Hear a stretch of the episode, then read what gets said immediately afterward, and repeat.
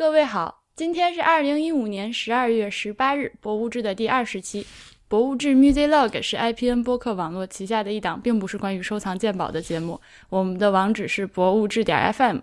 推荐大家使用泛用型播客客户端订阅收听，因为这是第一时间听到博物志，并避免节目内容或收听体验被阉割的唯一方法。关于客户端的推荐，请您访问 IPN 点 LI 斜杠 FAQ。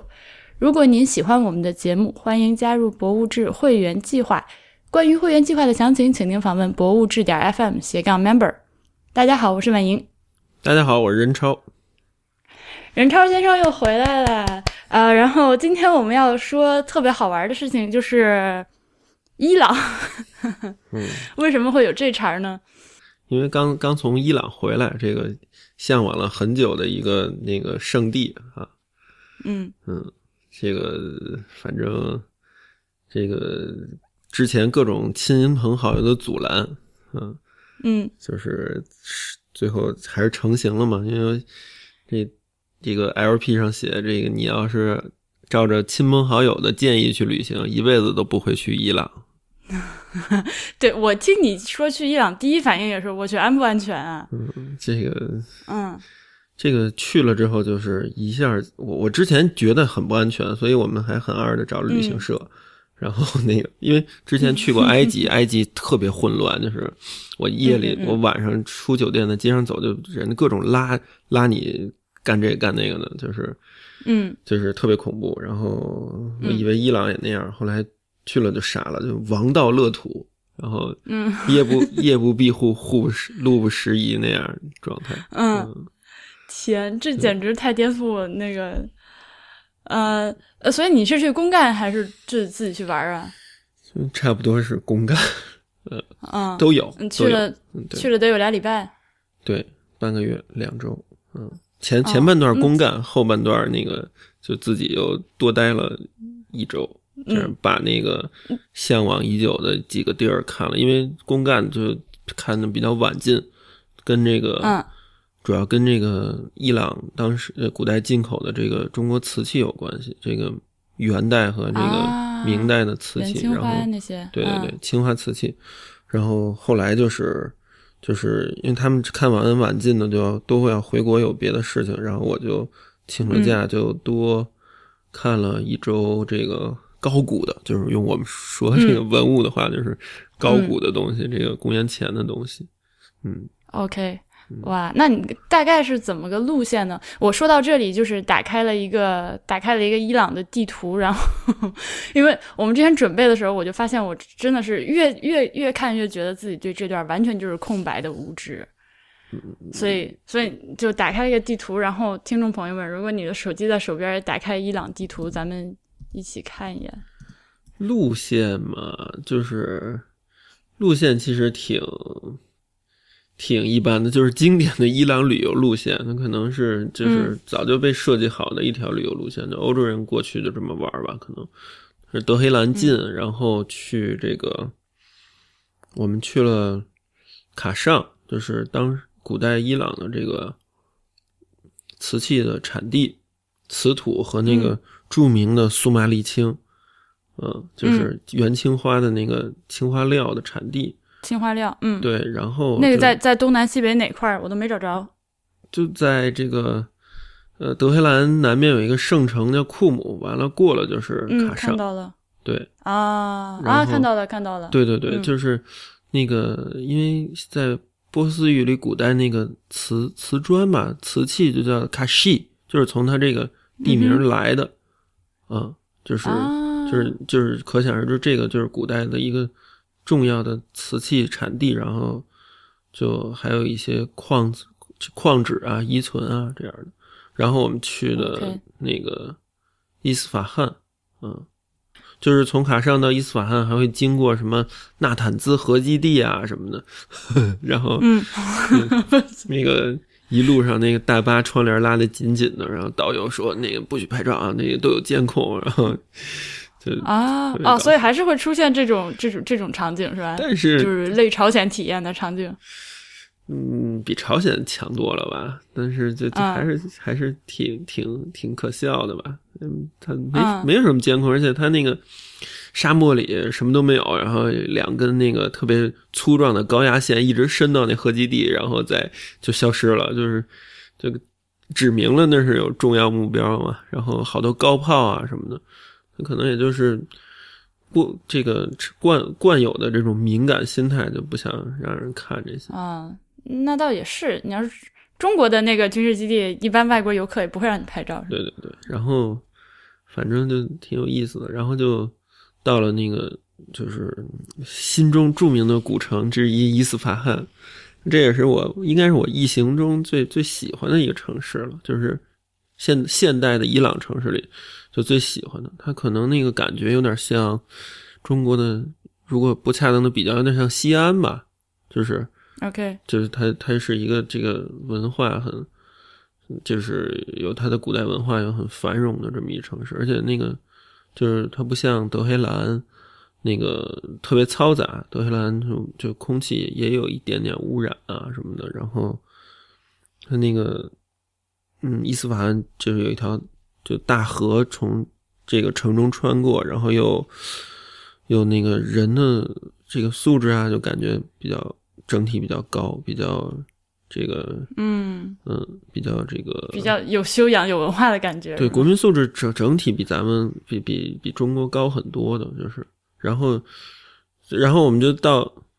又到这个古代这个这个拜火教索罗亚斯德教的这么一个有嗯。遗存的地方，叫雅兹德，然后到设拉子，设拉子也是古城，但是就人好像就比伊斯法罕要活跃一点，开放一点，就有点嘈杂，所以我觉得还是这就是印象最好还是伊斯法罕。嗯。所以，呃，这个伊朗的形状呢，我现在可能没吃太饱，所以看着像个饺子，就是 那个我觉得伊朗形状其实特，我我在我心里也有一个想，就是伊朗形状特别啊像青藏高原，因因为它也是高原，啊，有有有有它的形状特别像青海加西藏那个形状，就是嗯而且对，再挤一下，再稍微挤一下那个形状，对嗯，所以他他们，所以你刚说的那个路线就是德黑兰呢，在伊朗的就是西边靠中间那样往上，对对，北部啊，西北方，西北方，中北，嗯然后那对中北啊，嗯。就是中边，然后稍微偏西一点，然后他们这个路线基本上就是一路往南走，对吧？差不多吧，走走呃，嗯。往先往东南，再往西南，曲曲折折，嗯，对嗯。嗯，就是往南三角形一趟，对。啊，所以刚刚到了那个舍拉子，就是到最后一站吗？对我们舍拉子就是就是舍拉子最后一站，那个边上是那个呃波斯波利斯、纳坦波利斯这些，嗯嗯嗯，啊，所以等一下，我想打个岔，那个拜火教是只是因为中文的翻译的关系，还是就是他拜就就是是有有那个嗯雅兹德还有一个那个拜火教的神殿，然后但是一开始我还挺期许的，那个看那个资料。反正没看太深吧，就说那个火种保是四千年前一直燃烧，没有间断，我去？后来去了看了，是那个巴列维时期做的那个爱国主义教育基地，就是三十年代 三十年代建的，嗯。呃，然后就是当时那个老巴列维国王想让这个这个伊朗脱离一些这个呃这个传统的智库嘛，就是脱离，就是让他有一些波斯人的这个民族自豪感，就兴建了很多这个就这个兴建和维护了很多这个波斯的遗迹，所以拜火教就被作为这个这个波斯伟大的波斯文化的这个爱国主义教育基地被弄了这么一个神殿，然后还号称啊就是，呃，还说这个那个火种的确的确那个雅兹德还有还有拜火教徒，还有在伊朗还有大概说两万左右的这个拜火教徒，然后呢，嗯他们说这个七九年伊斯兰革命之后，他们那个教士还把这个火种藏起来了，然后近可能近十二十年才又安放回这个神殿里的，嗯。啊，哇，这还挺酷的。对，就是伊朗，反正去之前都以为像朝鲜就邪恶轴心嘛，就是美国人说的。但是 去了之后，伊朗是一民主国家，啊，中东整个中东地区就伊朗和以色列两个民主国家，其他都是有那个土皇帝的。嗯，它伊朗伊斯兰共和国是吧？至少名字是这么叫。不不，它它那个议会啊、制度啊什么的，就是特别完善的。你像它那个呃首都还呃还有十二个犹太教堂、基督教堂都有，然后亚美尼亚的东正教堂，而且因为它就是它在一定程度上用那个沙利亚法嘛，就是伊斯兰伊斯兰教法，然后。那个里边比较规定的，对这个这个基督徒和这个犹太教徒是，他们如果交那人头税，就必须保护他们那个信仰嘛。所以啊，哎，你说到这个，要不要说一下大英的那个？哦，就那个居鲁士的那个原著哈，那个就是好像是居鲁士攻克这个哪个哪个哪个城市来着？我想一想啊。然后我现查的维基百科上说。居鲁士文书是一个古代的泥制圆筒，现已破裂成为几片，以居鲁士大帝的名义由古代阿卡德语楔形文字写成，然后出土于布美索不达米亚平原的巴比伦遗迹，现存大英博物馆，写成年代约于公元六世纪。前公元前六世纪，呃，不好意思，公元前六世纪。然后根据他这个记载，在波斯攻陷巴比伦之后，居鲁士大帝宣布释放所有奴隶回乡，因此圣经学者一般认为他是居鲁士大帝在巴比伦之囚后让犹太人重返应许之地政策的证据。然后居鲁士原著亦被视为世界上最早的人权宣言。就尽管此看法被大英博物馆与部分古代西亚古历史学者否定。就是，嗯，他那个让大家有保持自己的信仰嘛，也是，就是让大家分别都就是保持自己的信仰，不用像那个亚述那么狠，就是要那个要那个更更强的集权。因为波斯本身的那个波斯的大一统，他对各个行省的那个控制都不是那么的强力，他顶多派一个总督式的人。他不是去一切都干涉的啊，他是地方保持着很多自治。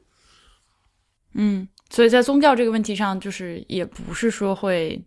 就我一来就要把你之前所有的所有的各种教堂庙全部都拆掉那样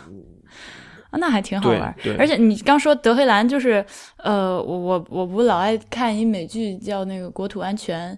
然后他们中间就有很多那个呃，supposedly 德黑兰的场景，但事实上是在突尼斯拍的。然后，嗯，然后找的呢，而且就是我觉得他们很讨厌，就他们刻意找了一些非常符合呃怎么说西方人幻想中的那个呃伊朗啊的那个样子的街景，其实就是比较破烂的，然后路也很小。那看起来就是一副很很很惊悚的，被他们拍出一副很很恐怖、很惊悚的样子。呃，后来我我然后我就以为他们真的就是在那儿拍的呀。后来直到有一天看了一个帖子，说这是这个德黑兰的污蔑，然后放很多德黑兰街上的，对，就黑在黑伊朗。一看德黑兰街上，哇，原来是这样的。对啊，我我们这我在伊朗街头一直坐那个大巴车，就我一直在拍窗外，就是特别现代化，然后那个。那个大家安居乐业，人民素质也很高。嗯，比较有意思的就是我们就是经常有些那个政治政治招贴画和那个墙绘比较雷人啊，就是还能让你突然抽离回这个这个文化大革命的状态啊。就比如说有一天有一天我们突然看到了去那个德黑兰大学的路上。突然看到一美国国旗，我说：“我靠，这个国家为什么有个美国国旗？”然后，他那个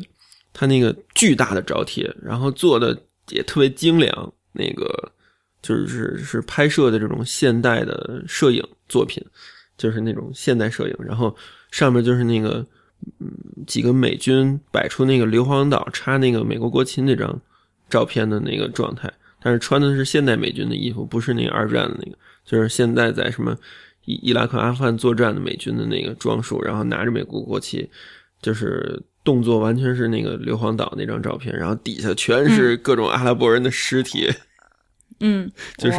就是整个底下他们站在那个山上，就是就是整个中东各种人的那个装束，然后各种死就是就是就是各种死的状态。然后呢，有一个最最最那个印象深刻的就是那个最左下角是那个就是叙利亚难民在那个就是被淹死的那个小朋友，穿红上衣、嗯嗯黑短裤的那个小朋友的那个照片，嗯在也在那个画面里，就是。哦那这很近啊，这个招贴画对对做的，对，就是新做的，但是就是嗯，就是让你觉得 就很膈应，你知道吧？我拍照了，嗯我拍照了。那个画儿拍，那个画儿做的就是因为到处血呼啦的，就特别的膈应。然后，但是就是你就就在一个很现代化的街头，你就突然就看到这种就是极大的这种政府间的仇恨。有一个那个有一个比较有特点的事儿，就是满大街卡雅思托福的考试，嗯嗯，就是满街都是那个雅思托福考试的这个招贴，你就知道，就大家觉得这个国家有多没希望，就多想走。啊，哎，那哎，我觉得这这样的一个这样一个混合体还真的是嗯。特别好玩儿，所以我们有点远，那个再拉回来跟这个跟主题稍微相关一点的，嗯，哎，我想想看啊，那个要说古建筑吗？想，我就现在这儿有古建筑吗？那个对，说古建筑吧，那个、就是这次走了一些地儿吧，就是除了他那比较著名的那个呃波斯波利斯、纳坦波利斯这些，就好像伊朗对他的那个古古代的一些遗存啊遗迹不是特别的那个感兴趣，也不是，也跟现在的 IS 那种毁坏这种古建筑遗迹不太一样，就是它任任其那个东西凋零，就是可能太多了。我们一开始特别兴奋，我我说这个城是唐代的，我靠，就是就是说那个一看年代就是什么公元六百年左右的什么就。我就当时我们几个人特别兴奋，就要去拍照。导游说这个，导游说这这不是那个那个安排的那个那个看的那个景点。然后，然后当时我们看就特别兴奋，就说：“哎，这个在中国绝对是那个什么 国宝，那个嗯，就是国国宝建筑，就是那个文物级别肯定第一批国宝。什么就跟有些就跟什么玉门关、锁阳城啊，什么这个这个这种。”这个关城的那个状态很像啊什么的，然后后来我们同行的一个女孩说，可能他们国家这个东西多的是，所以就不当回事儿。后来我们一路开，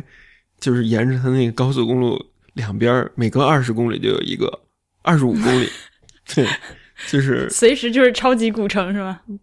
对啊，他他是后来那个那个伊朗，我们那个导游很好，是学历史出身的，然后。因为我们这个团都是这个专业人士，所以请的就是一个这个学历史考古出身的导人做导游。他说，伊朗有一百五十多个世界遗产，然后我们还有九百八十座那个呃萨法维王朝的驿站，就是我说那个，就是也也相当于元明时期吧，就是这个呃每隔二十五公里一座，就是丝路上的驿站。就是骆驼一天的脚程，每天我你知道我现在想到的是，我觉得就是如果真的爆发丧尸危机的话，这地方的人能存活下来，他这些就是 什么乱七八糟的，这是 就是没有，因为因为你想就对吧？就是那个特别依靠依靠那个现代的公路网络和电力的地方，反而就是一丧尸危机立刻就嗝屁了。像这种这种这个驿站都还存在的地方，但是你知道那个。我们修任何国家修公路都是沿着古道修的，那倒是。你看中国那国道系统不都是基本都是古古代道路，所以它那个就是为什么能在高速上一直看见，就是因为它的高速也是古代的那个思路，然后就是呃特别精准，大概每隔二十五公里就有一个驿站，然后有城堡这样，然后哇，这听着好鸡血。就还有一些，就九百八十座，这个就是在全国境内就是有据可查的。然后这还可能要它要整体申遗吧，有可能，但而且还有一些特别好玩的。我在路上，因为我我就就是经常看这个东西比较敏感，有些山上有一些就特别山头上有一些特别神奇的这个遗迹，然后就是伊朗人也不给你看，你要不问他都他都不理你。然后我说：“哎，这这是什么东西？”然后那个导游看了一眼说：“哎，你这问题好，这是一个，就是就是我们从那个卡上到那个纳坦纳坦兹的那路上，就是有一个。”有一个就是这个路在山谷中拐弯嘛，就两侧都是山，然后这个路在这儿拐弯。这山头上有一个人造物，特别明显，而且一看就很古早。他说这个是古代给骆驼看的灯塔啊，就是你在船上，你在海港里有灯塔嘛，就是让船知道你这儿有港口。它这个古代这儿是要点这个山很高的一个山，山上是要点火的。那个骆驼会，就是如果天黑了，是按照这个，这个给骆驼看灯塔来前进的，走的，就有。所以不是给驼队的人看的，是给骆驼看的。呃，不是不是，当然是给驼队的人看的，就是给 给骆 给给，因为他路路就是用驼队嘛，就是说给这个驼队看的这个灯塔，嗯啊，哎，好酷啊！就是就是有有一些很有意思的这个遗迹。就是，嗯，就是去这个，嗯，那个一个叫纳音的地方，从伊斯法罕出来到这个雅兹德的中途，呃，对，然后就有一个叫纳音的地方，那是做那个驼毛、驼毛、驼毛的织物。毡子或者是那个衣服，然后导游就拉着我们去看那个去了。我说这有什么可，就是反正也很好看啊。但是旁旁边就是一个那个一个唐代的公元六百年左右的城市，阿拉伯时期的。然后我们说，哎，这这为什么不看？他说这这个没什么可看的。然后我们说不行，我们一定要去看看。他说这个很危险，这上面会塌啊。然后那个我们也没理他，就是就是多花一点时间去上去，就是进。他那个城还能进去，它是一个四方形的城，然后那个周围有四个那个圆塔，那个 tower，然后围围成的一个城堡，然后我们爬进去，就它里边那个还有一些建筑，就是它那个建筑形制的遗存都在，厕所，然后那个射击孔、箭垛这些都有，都都在，就是，然后我们就说，我说这在中国绝对是一国宝建筑啊，这个就是。就是适宜级别的东西，在这儿就被就是认这个，呃，西风就就啊，也是是太多，还是因为他们也确实是没有这个人力、物力、财力去弄这些事情。关键可我估计也是没人破坏吧，没有房地产开发，就反正就放在那儿，大家也没有没有特别精心的保护，不像波斯波利斯这些，就是适宜就，大家保护的很好。但是，就是那你我我看你朋友圈拍那些就是特华丽的那些照片，那都是在哪儿拍的？比如说哪些哪种特华丽？我这我我觉得都很华丽啊。那个清真寺还是就是晚进的还是高古的？呃，都说说吧，都说说吧。那个晚进的我也很喜欢，高古的我也很喜欢。就真的就是很棒。就是我们这次反正就是后一。因为是毕竟旅行社安排的，他就会有一些这个看一些事宜啊、重要的文物啊，然后反正之前的类型就在伊斯法罕看的都是很多都是萨法维王朝的，然后嗯，我想一想啊，就是但是就是一直先看清真寺嘛，最早的看的是一个公元八百年左右的，建了一千年。在伊斯法罕，就是从他从那个伊斯兰教公元六百年创建，然后在他那个那个清真寺最早公元八百年就建就始建了，然后而且一直就是扩建，扩建了一千年，扩建到这个十十九世纪吧，得有十八世纪、十九世纪的状态，然后就那个就很震撼，你看那特别华丽的照片，可能。就好多是那里的，然后，嗯，那个伊斯兰教里的建筑里面也叫穹顶嘛，就是，啊，对，这个是西亚建筑里它的那个它的那个穹顶有一些自己的特点，它跟那个哥特式实现的不太一样。嗯，但是这个就是建筑结构上都叫穹顶呗。对，对，嗯，它你你拍的那个里面有一张特别，就是我觉得特别，就是也不能说像吧，就是呃，跟那个巴塞罗那高迪的那个圣家堂的那个，哦，它就是就是很像。下垂的那个那个石钟乳石式的那种穹顶，嗯，对，那那那个我们之前我们之前我跟大黄还有他另外一个建筑师朋友，我们录那个高迪那期的时候。呃，我们几个人就觉得他的一些就是西班牙的很多建筑，当然西班牙之前也是有一段时间是就是一个穆斯林国家那个地区，对啊，对他们那个就是一直到今天，就高迪的那些建筑里面都有很多穆斯林的元素，那个建筑元素在里面，觉得很棒。那个肯定会影响到他的，因为西班牙整个嗯全境被沃玛亚王朝控制过。你像那个嗯西班牙南部的那个阿尔罕布拉宫，阿尔罕布拉宫，对，就是就是很明显的例子，而且它其实是它那个教义介入到这个建筑艺术里了。嗯，我们有些人看着很密孔嘛，但是实际上是那个伊斯兰教认为，如果留白的话，就会魔鬼会侵入进去，就是所以这个宗教建筑一定是满满的装饰，啊一点留白都没有的。嗯，就像他聚礼拜，聚礼拜大家要挤着聚礼拜，就是说这个中东地区那个周五就是他的礼拜日，嗯伊斯兰教的礼拜日。对，这这个就是伊斯兰教礼拜日周五，犹太教是周六，那个那个基督教是周日嘛，就是大家把这三天给分了。就是伊斯兰教的礼拜日呢，呃，是周这周五这个距离，在中国呢，其实大家站的相对松，就是大家还是那个肩并，就是人挨人的站，但是不挤在一起。但是你要是在这个呃中东地区参加这个聚礼拜，就大家会挤着，就是让这人跟人之间甚至就没有缝隙的这个一起礼拜，就是就是这种都是统一思想的，就是这个防止嗯这个魔鬼在这个缝隙空隙里穿行，所以它的那个建筑装饰也都是满工的。就是用我们那个做说文物的话，就是满工的，所有的地儿都要画上东西，所有的东西都要填上彩，所有地儿都要刻花儿，就是不能有嗯任何留白。留白是一个这个这个、啊对不符合教义的行为，所以就很密孔。当然，我密孔就在那儿治好了。啊嗯，哎，我倒哎，我跟你说，我我没有跟你提过，我还见过清真寺。什么什么玩意儿什么玩意儿？谁没见过清真寺？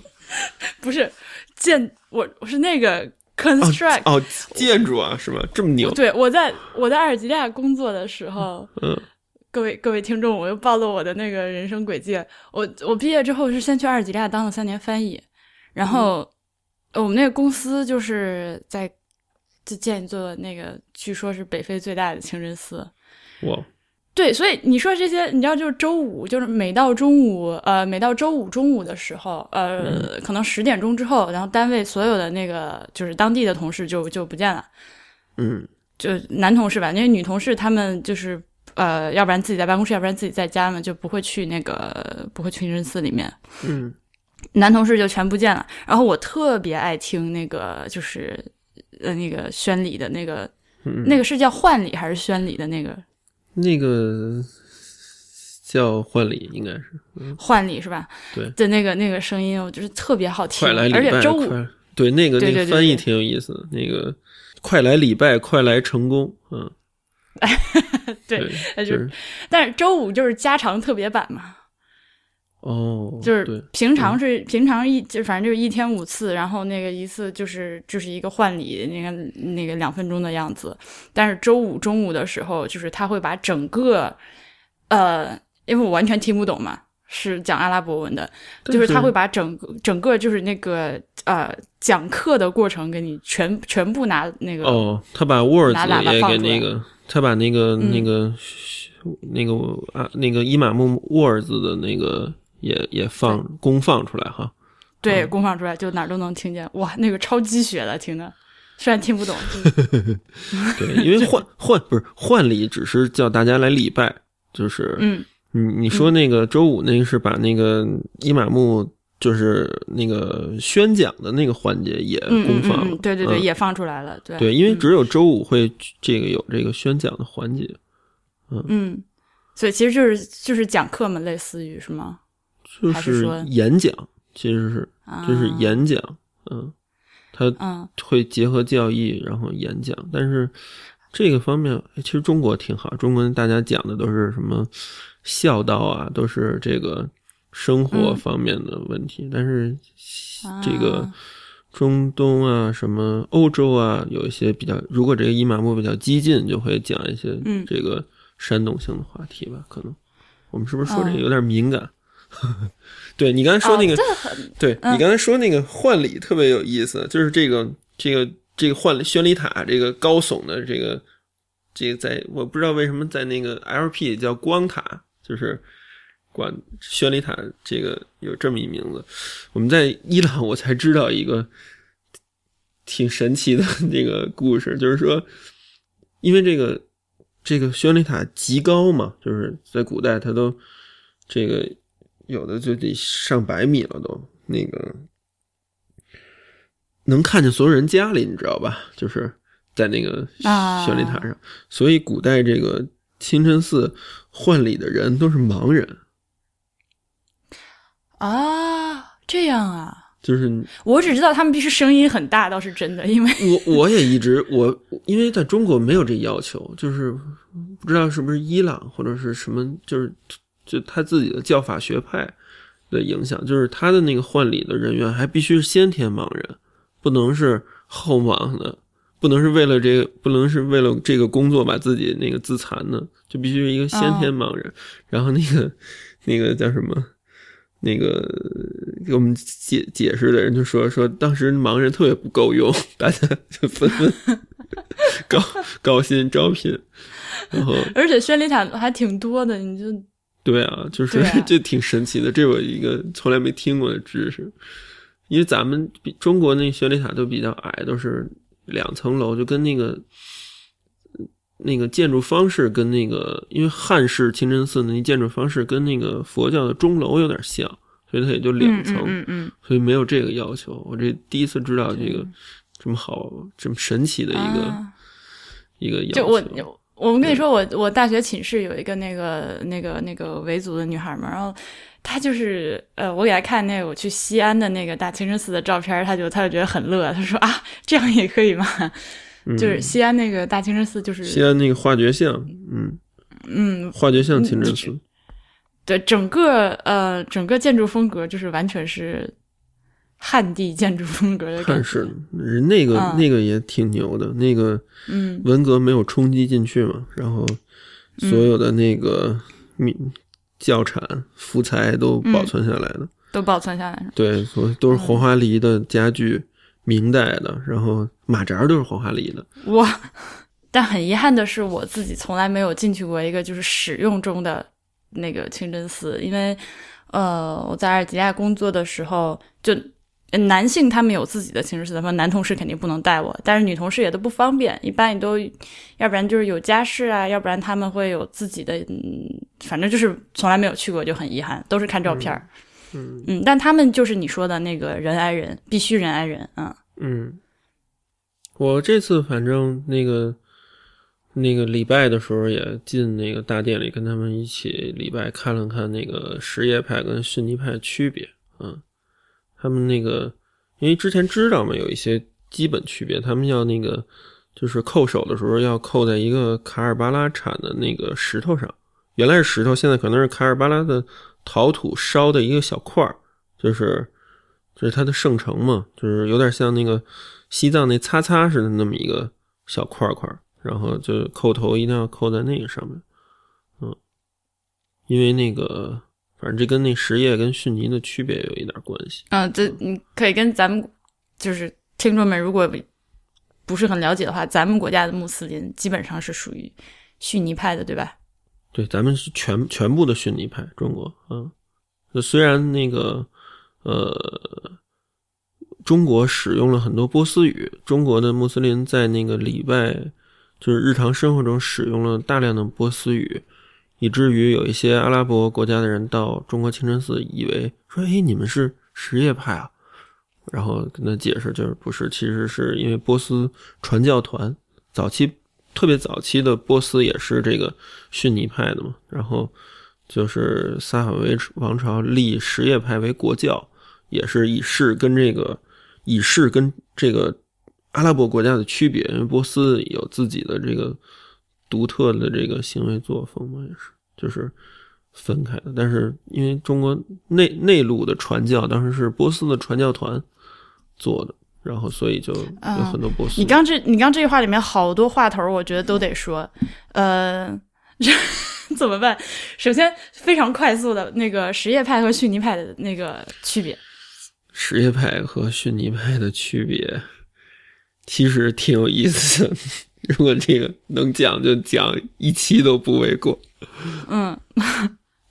对，因为嗯，伊斯兰教首先他们来源上吧，对他们。首先，毕竟是都是就是人创立的宗教和人执行的，所以它就会有人类社会的很多问题嘛。所以在那个先就是先知穆罕默德去世之后，立刻就分裂了，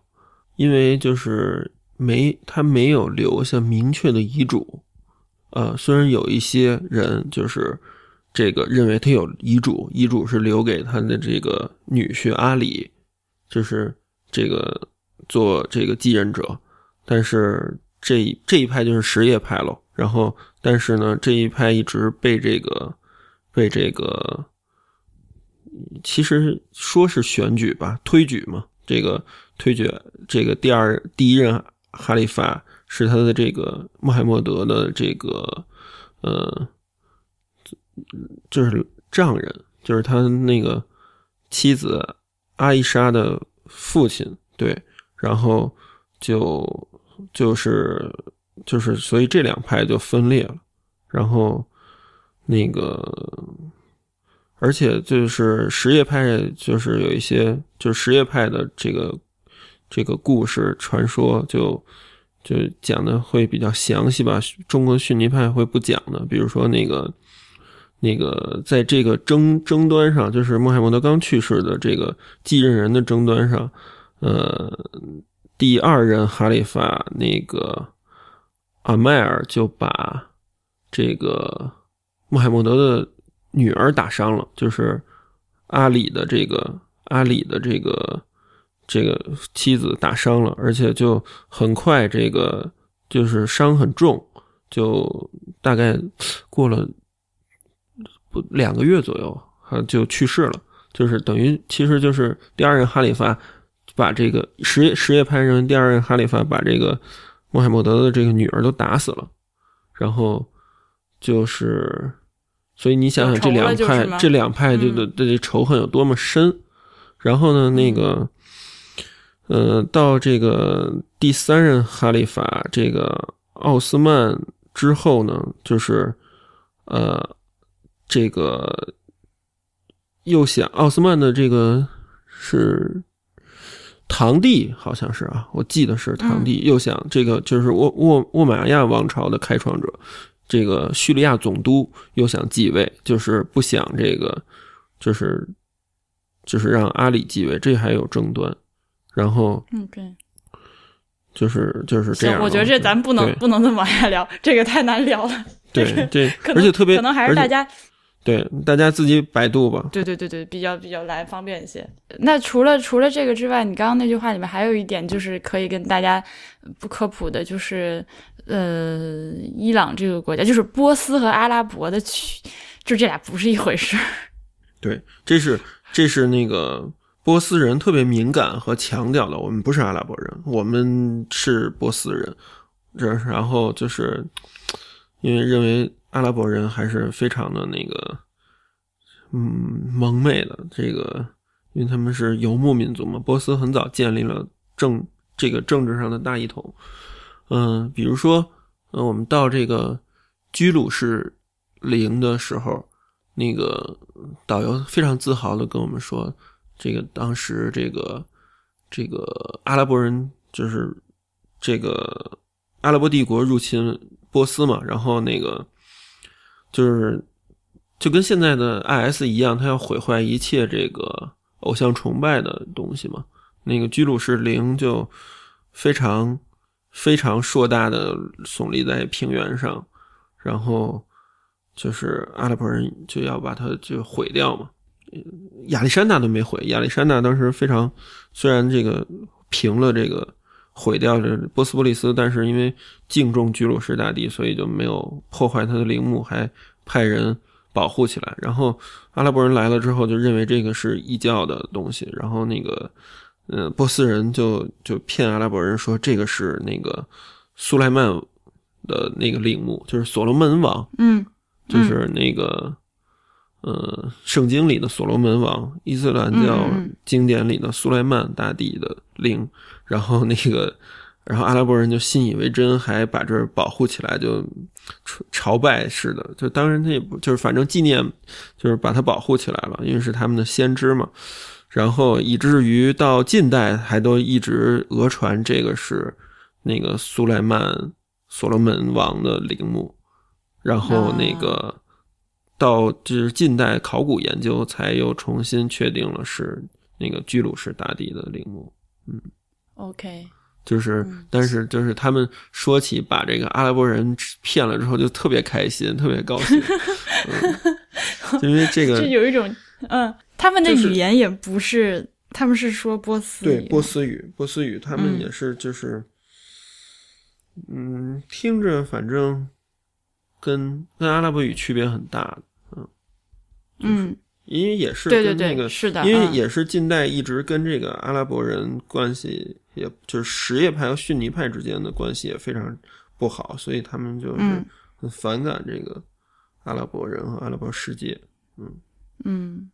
那个我我们刚刚那个开头好像一直没跟大家说，其实因为你是穆斯林，当然也可能，反正所以你真的就知道的很清楚的感觉。所以如果我们的听众们在想这人为什么什么都知道的时候，没没没没，这个就是常识性的。嗯，就对于你们来，对于你们来说，就你们就穆斯，对于穆斯林来说可能是常识的东西，就对于我们这些门外汉就是很就不行啊，就非得有人解释才行。但不是，但是也不是所有人都清楚这些的，就是包括。就是比较感兴趣吧，还是对这个伊斯兰世界的历史文化比较感兴趣，才会去了解。因为你包括连那个，因为很多人也不看这这些经典，也不知道伊斯兰教跟这个基督教、犹太教之间的一些基本关系，好多人不知道。嗯，对，这是就社会的隔阂，也就是这么产生的。嗯。嗯，行，那咱们这节目就不给他们普及这个了。大家就是这属于这属于公民基本教育，就是 感兴趣大家自己去看吧。啊，反正就是就是就那个这三个教之间是能说同根同源吗？能说吧，就是完全是同源的。嗯，就是你看那个《古兰经》圣经，就是前几章，就是故事几乎是几乎是一样的。就是故传说体系基本是一样的，有些具体的具体的区别，就是犹太教不承认耶稣，然后那个呃伊斯兰教不不这个不把耶稣当神，只当先知，就是对他也是分歧伊斯兰教先知的一个，对对对，嗯，分歧比较多的就在这些地方，但是但是伊朗对于一神教来说比较有意思和重要的就是拜火教，嗯。那个索罗亚斯德教是人类最早的一神教，就是啊，一神教的意思就是不像不像埃及，它有很多有 Horus，有那个 o s i l i s 然后有好多神，对，然后呢也不也不就是佛教也是这样，嘛有观音菩萨、如来什么这个，还有日本那种八百万天神什么的，对，它就是只有一个是就独一的有神。就是这样，就是其实它有一个，就是很多，包括宗教上的这个习俗和经典，很多都来自于这个索罗亚斯德教，嗯，就是最早的一神教，嗯。OK，行，那咱们再说说你这趟去的正题儿，就是就是公干，虽然公干是公干，咱们就拿出来聊一聊，就是那个青花瓷这件事情。对啊，这肯定也很有意思的，就是就是。嗯，伊朗实际上是世界上收藏就是很热门的这个元青花最多的国家，嗯。其次是那个土耳其的托普卡帕，因为这个伊朗是就是比较就是大家收藏比较热门的这个元青花最多收藏最多的国家，其次是土耳其，那个托普卡帕宫。嗯，就也不是大家收藏了，就是是就是反正这两年对世界上的这个啊，对大家也一般也买不起。比较热的这个，嗯，就是收藏界比较热门的元青花的这个最早的国家，因为就是也有它的，因为它是古料的产地，就是那个索马利青的产地，所以就是在大概元末的时候，这个东西到了中国，才出现了中国这个灿烂的这个青花瓷的这个文化。嗯，在之那索马前利青主要的原料是什么呢？就是那个骨料，就是含铁的这个骨料。然后，嗯、你来伊朗就能明白这个问题，就是因为他们，你看清真寺你就明白了，他们特别喜欢这个配色，就是就是早期的都是这个蓝白配色，稍微晚一点加入了黄颜色，然后再晚就有一些粉色，就是这样。嗯，而且他们那个清真寺的这个瓷砖很多是低温瓷，就是他要把那个骨料先烧蓝，烧成蓝色，然后再再那个再当颜料使，然后那个低温的烧成这个就是蓝色的这个瓷砖啊、马赛克啊这样用。对，它是通过那个咱们那个青花是通过那个这个骨料和铁料铜的还原来烧成的颜色，就是它在那个釉面之下嘛，然后它绝氧，然后又高温烧烧到一千二百度，它那个就会还原成就是烧成还原的颜色。嗯，它一开始是一个氧化物磨成粉，然后石料在上面烧，然后这个后来不是就是因为这个苏麻离青的这个供应断绝了，也跟战争有关系，然后就那个就那个中国就在当地找料，找这个这个替代物替代品，嗯。对对对，在这个景德镇周边找这个替代品，然后颜色就变了嘛，就大家还是认为那个元青花的那个发色最沉稳、最美，这样就审美上，而且比较少，因为它真正说能说是元有纪年的，就那么就那么几件嘛，就是大英博物馆的那个至正七年，然后还有就有一些后至元时期的是这样。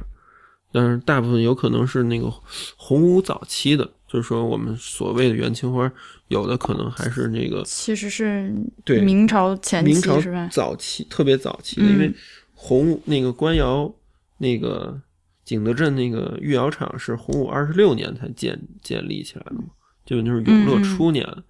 才这个有东就是制造这个官方的这个制造，之前都是这个这个民间烧的，所以就是纪元不是那么准确。那像这些就是呃现存在伊朗的这些青花的瓷器，是就怎么说？它是呃，它那个料是从那边到了中国，然后在中国烧制，然后又返回到定伊朗定做的，对，就是那嗯海上丝绸之路贸易嘛，海上出口瓷是吗？对，海上丝路贸易就是这个东西，就中国有技术嘛，古代，然后就做这个这些，就专门专门为了这边的使用定制的。我们看到的这个，就包括故宫藏的很多这个永乐啊，什么这个宣德这个时期的这些嗯青花瓷器的形制，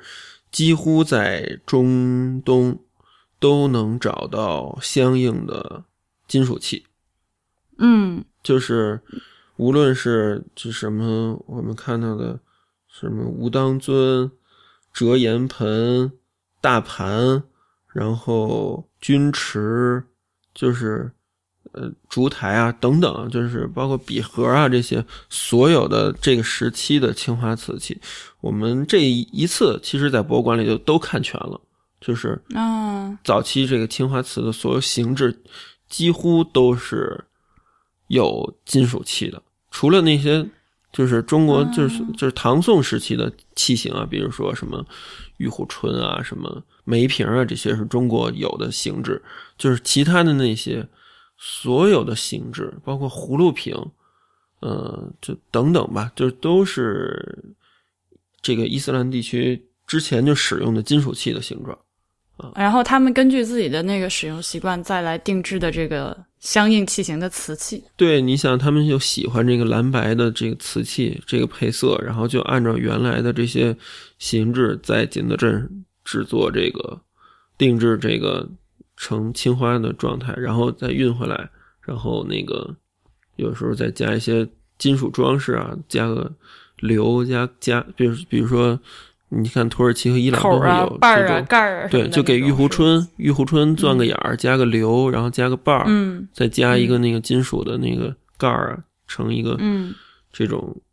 那个饮用或者是洗手的这种器型。嗯嗯。但我看你在朋友圈发的那几张，倒是都就是纹样上。都是什么缠枝莲啊、回纹啊，还有什么海水龙纹这些特别中国的，所以我还就是单看你发那几张图，我没有感受到很强的定制气息。但是那个体量是定，就是中国人不用的，很大，那个是那个是大家围坐起来吃抓饭用的。就是 你看那个那几张，这个我也发了一些细密画，是吧？就是他们那个嗯，使用这个青花这个青花瓷器的这个。这个场景都是这个大家在地毯上席地而坐，然后中间这个这个青花大盘上可能放着这个手抓肉啊、抓饭啊、卡巴布啊这些，然后大家分食拿馕这种。那个盘儿的直径，反正我目测至少在四十厘米的样子。对啊，四十六十八十都有，非常还有可能可能还有更大的，就是而且都是实用器。你看那个，因为我们在那个德黑兰的那个。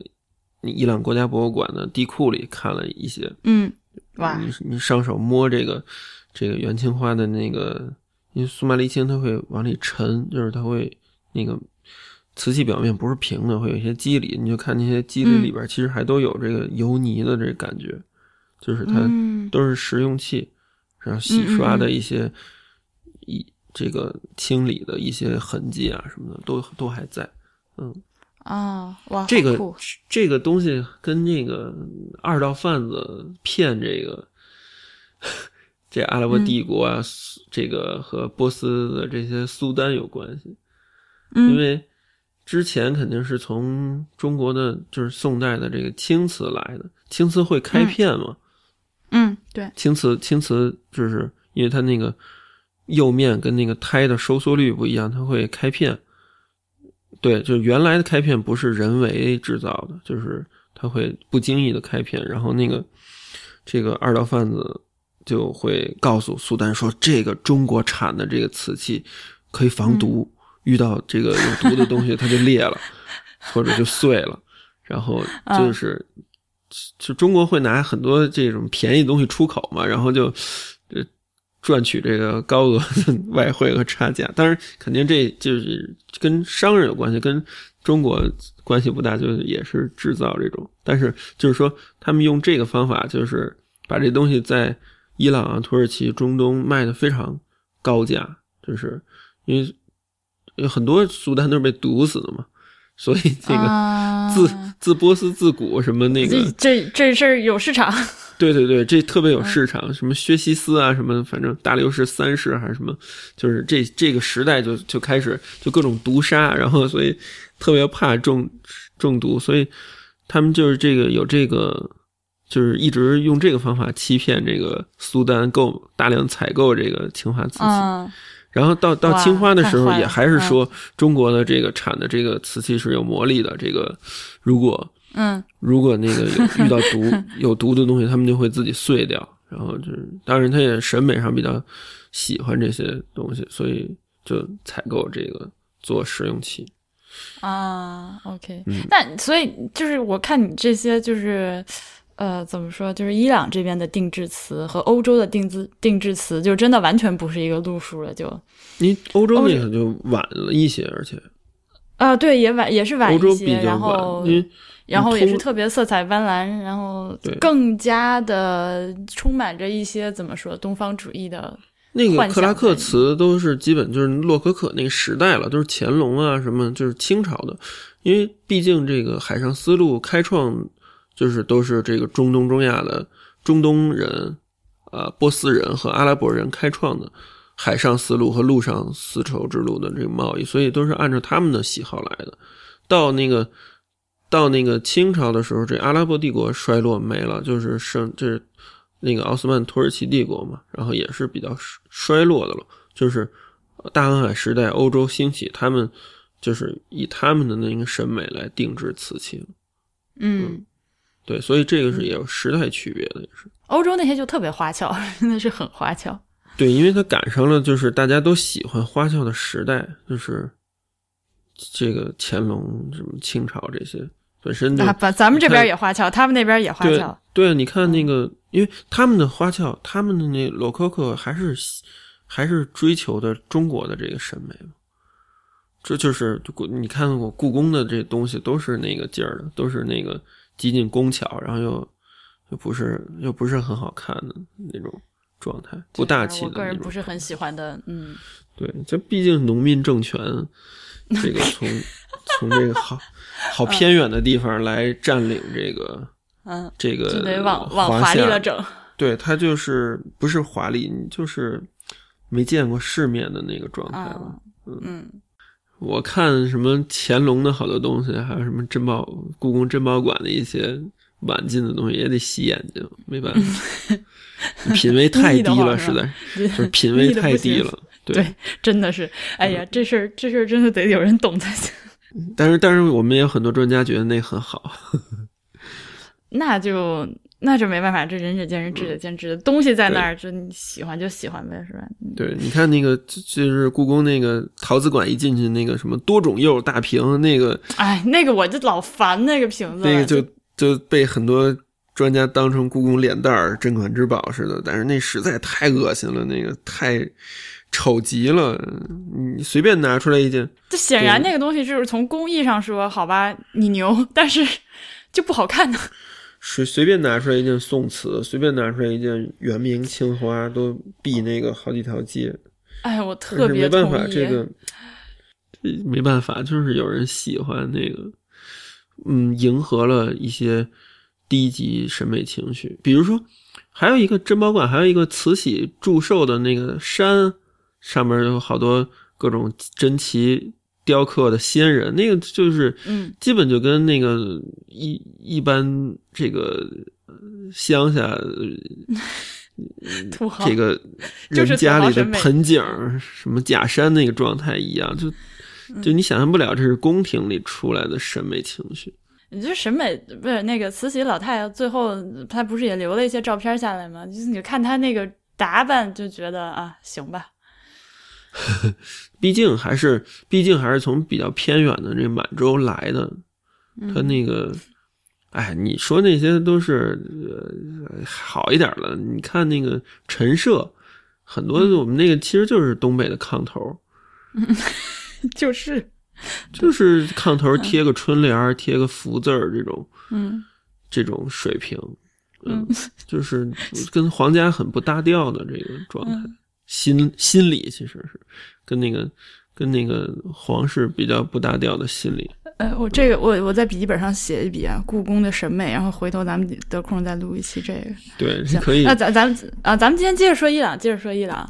就就越越聊越没边儿。那个，刚才说到哪儿？说到我们看那个伊斯兰建筑之类的哈，嗯就是嗯，还有一些区别。然后我们这个公干结束，就是离他们大家离开这个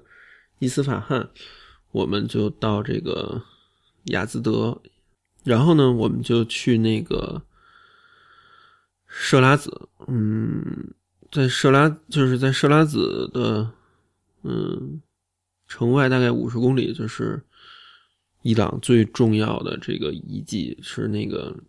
波斯古代波斯那个阿契美尼德王朝的呃第二都城。那个第一都城是苏萨，第二都城就是为了接见这个朝贡的这个使节的这么一个专门建的，显示波斯帝国实力的这么一个地方。其实也是有点，嗯、就是我们还是因为我是故宫的，我得拿这类比一下，还是嗯就是就像古代这个呃清朝接见这个蒙古和西藏的藩王，其实不在就是除了雍正啊，在圆明园什么，大部分这个在避暑山庄，嗯就是其实也是为了防止大家比较了解京师的这个结构啊什么的布局什么，嗯就是有一定的这个战略防御上的考量，所以要在这个首都之外建这么一个，就是让大家朝朝贡的这么一个体系。波斯波利斯，嗯，先说一个我最最觉得最有意思的这个文物吧，就是它那个有一面墙上就是画的是这个，我们应该叫直贡图或者万国来朝，就是就是大一统的国家都有的这个习俗，就是说，那个你看这个中国古代就会画直贡图，就是这个各地各国来朝贡的人的那个相貌、拿的东西，然后清朝会那个就是。大家没一起来过，但是会外外一张这个万国来朝图，就是是就有点像 A 派克是吧？就是大家很爽，就所有人都来 跟习大大握手那状态。前两个月阅兵那个，哇，那这个天对对对天呐，我觉得微博上人都高潮了，都就不行了。就是这都是这个、这个万国来朝的这个心理。然后那个那个就在波斯波利斯也看了这个文物。就是什么希腊人拿着希腊产的这个陶罐啊什么的，然后各地的人拿着他们的物产，拿着羊，拿着狮子，拿着就是、嗯、拿着狮子，对，拿着幼狮，就是小狮子，然后啊，OK，那个还有成那个母狮啊什么的，就是进贡，因为一直是这个瑞兽嘛，是吧？中国这个狮子也是从这个波斯，从这个。印度这个次这个次大陆来的，来进入中国，最早东汉嘛，东汉进献狮子，对，因为中国古代是没有狮子的嘛，就是你看那个、嗯、那个，就是就是史有史可考的是东汉最早见到狮子，但是之前肯定见过狮子的形象嘛，就是、嗯、就包括狮子这个词，就是过去比如说叫酸泥啊，叫什么，但是就是说现在我们还叫狮子，我们在。嗯那个伊朗导游跟我们说狮子，狮子，就是说这个东西就是从波斯语直接音译的，就到今天都嗯、都是一模一样的念着，就是就是你就知道这个这个动这个国际国际动物的这个一些传播嘛，比如说就拿那个 你你看那个我们说麒麟其实就是 giraffe 嘛，嗯。嗯那个啊，对，你看那个《瑞应麒麟图》这张画在那台北故宫，包括你看那个日语、韩语里这个长颈鹿的那个日语和韩语还叫 gilin，就是麒麟嘛。嗯，就是国际动物的一些这个流传吧。然后你看中国的很多东西，比如说那个南京那些南朝的那个墓，萧景墓啊这些。它会有那个天路辟邪，就是那个狮子有翼有翼神兽嘛，狮子然后有翅膀的形象，就跟那个拉玛苏非常像的那个状态，就是跟那个就是波斯和亚述的这个拉玛苏非常像。然后旁边你看，特别是萧景墓，他们还有华表，就是那个我们我们觉得罗马柱其实就是波斯也就是这些东西嘛，就是这个就是这个柱式的形态，然后。就最有意思的，在波这个波斯波利斯，我们看它的住处啊，就是它也它是木石混合的建筑，它有那个石柱，它古代也有木柱，它那木柱底下的住处，呃，跟我们的太像了，就是就是咱们那个连瓣纹，它的那住处上都有。哇，这样啊！就是那个感那个感觉就特别神奇。你看这个文明和文明之间。互相影响的这个啊，对，这这这你这种说这种感觉，我特别能理解。对对对，就不光是不光伊朗，就很其实世界其他很多地方，就是有时候我们去我自己去玩的时候，就发现，哎，这个难道不就是我们的那个什么什么？就会有这种感觉。它有些时候是跨文明的，就是它会来回传的，然后就就会有改进。比如说我们看瓷器的时候，因为这异形里其他人都是瓷器方面的专家，就他们会嗯看到，比如说有一些就是他们做的东西会传到中国，做成中国的这个瓷器，然后又中国的那个状态又传回来，然后嗯。又、又影响当地的这个艺术的这个演进，比如说什么鸡首壶啊什么的这种，就是都能明显的看到他们来回传播的这种情况，包括嗯就是、好玩儿。对，就是有，就是特别是波斯，因为自古就跟中国有一些联系交往，所以它有很多的这个习俗会影响到中国。传说中的西域，不是你，你看明教不就是拜火这这个拜火教嘛，是吧？就是波斯拜火教就是波斯传的。然后，嗯，你看有很多习俗，比如说西藏，就是正好夹在这个中华文明和这个波斯之间。你看西藏的这个天葬，就是索索罗亚斯德教的这个习俗，嗯啊，是吧？这是呃，包括那个那个那个什么西藏藏传建藏传佛教建筑上面的那个大鹏金翅鸟，那个就是那个、那个索罗亚斯德教那马自达，就是光明光明的、啊光明之神马自达嘛，就是日本的车不是也叫这名字这？是马自达，嗯对对，伊朗人还挺爱开啊，的。原来大鹏金翅鸟是这么来的。对，因为佛教和对佛教和印度教会讲究，我要收复一个异教的神做我的护法嘛。嗯嗯，嗯你理理解吧？就是那个那个梵天，印度的印度教的梵天，在佛教里是个护法，就是在那个藏传佛教里是个护法。然后那个释迦牟尼又在那个呃释迦牟尼佛又在那个印度教里是个护法。然后对他们会就是收复，就是觉得你的一个神在我这儿做一个喽啰，就是我收复了你的这个宗教。所以我比你大。嗯对对对，我控制你嘛，就是所以就是文化之间会有这个影响。比如说那个，我我这次买了好多那个 那个伊朗那个就是 saffron，就是咱们叫藏红花，但是实际上伊西藏根本就不产这东西的。这个这个这个产地就原产国就是伊朗，就是就是因为这个吐蕃一直在这个中原和这个波斯之间，所以这个东西会贩运到吐蕃，然后这这个他们控制这个渠道，呃中中这个中原人就只能认为这个东西是西藏有的，嗯，所以管这个叫藏红花嘛。所以一直到今天还是西藏还是所以一直产这个的。对对，不产这个，所以你在西藏买的那个，你在西藏旅游时候买的藏红花都不是西藏的嘛，都是伊朗产的。就是之前吧，之前因为波斯波利斯是我就是第二个这种有这种很明显的感觉。嗯什么感觉呢？就是我第一次到埃及，看到金字塔从开罗的那些破烂建筑的缝儿里出来一个像山一样的影子，嗯还有我进那个卢克索那卡尔纳克神庙的那个感觉，嗯就是我不爱国了，就是这比我们高级。就是就是我到这个这个叫这个波斯波利斯也是深深的这种感觉，因为它毕竟太早了，它呃公元前五百多年，五百公元前五百二十二吧，开始建建了大概这个好几十年，小一百年吧，就是建就是扩建成今天这个状态。嗯，我们横比就是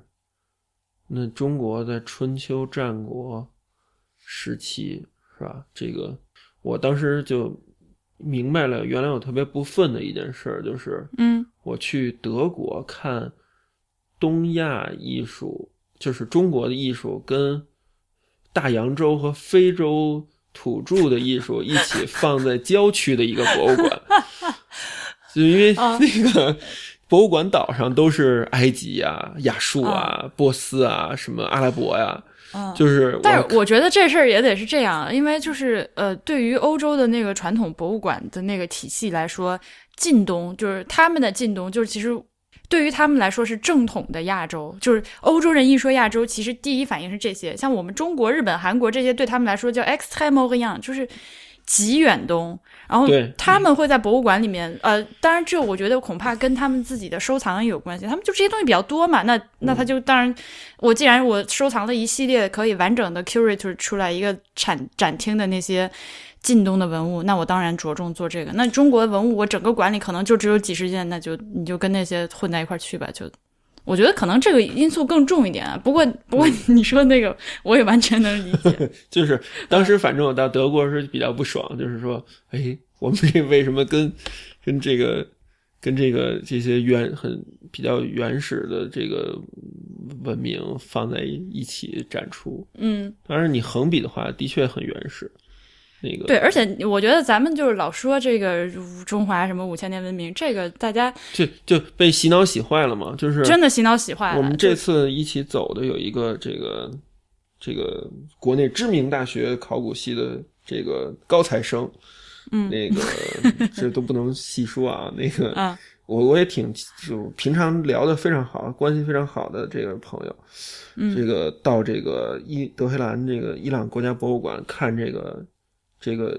这前伊斯兰时代文物，嗯第一个展柜，嗯呃，公元前三千年雕刻的非常精美的一些石石器，看着有点那颜色有点像青铜器，有雕刻，有特别细细致的花纹，那个神神像啊动物，然后这个哥们儿来了一句：“我这个东西不比中国的差呀。” 我以为，然后他说：“他说我以为咱们的东西最好呢。”然后我当时就特别崩溃，我说：“我说那个那个那个，咱们那个不能不要露怯是吧？对对对，我说我说还有埃及呢，还有埃及呢。然后就就是是咱们至少至少咱们就跟听众说，咱们有一点别跟人家比早。就很多人老爱说我们，就是老爱说，就是我们当年怎么怎么样的时候，你们这些欧洲人还还在那儿玩泥巴呢。不是中国真是还在撒尿和泥的状态，跟欧洲比可能能、能比一比，但是确实是能比，跟跟这些就就算了吧，咱们就跟别那个，跟埃及、两河、波斯真是没法比。那个嗯你看了之后，对你就是特别震撼。你看看那个嗯年代和你想想中国在干嘛？你想想嗯，他公元前三千，那就是五千年前对做那么精美的东西，中国连夏代都考证不出来什么，具体的文物。中国反正满打满算，其实也就三千年吧，就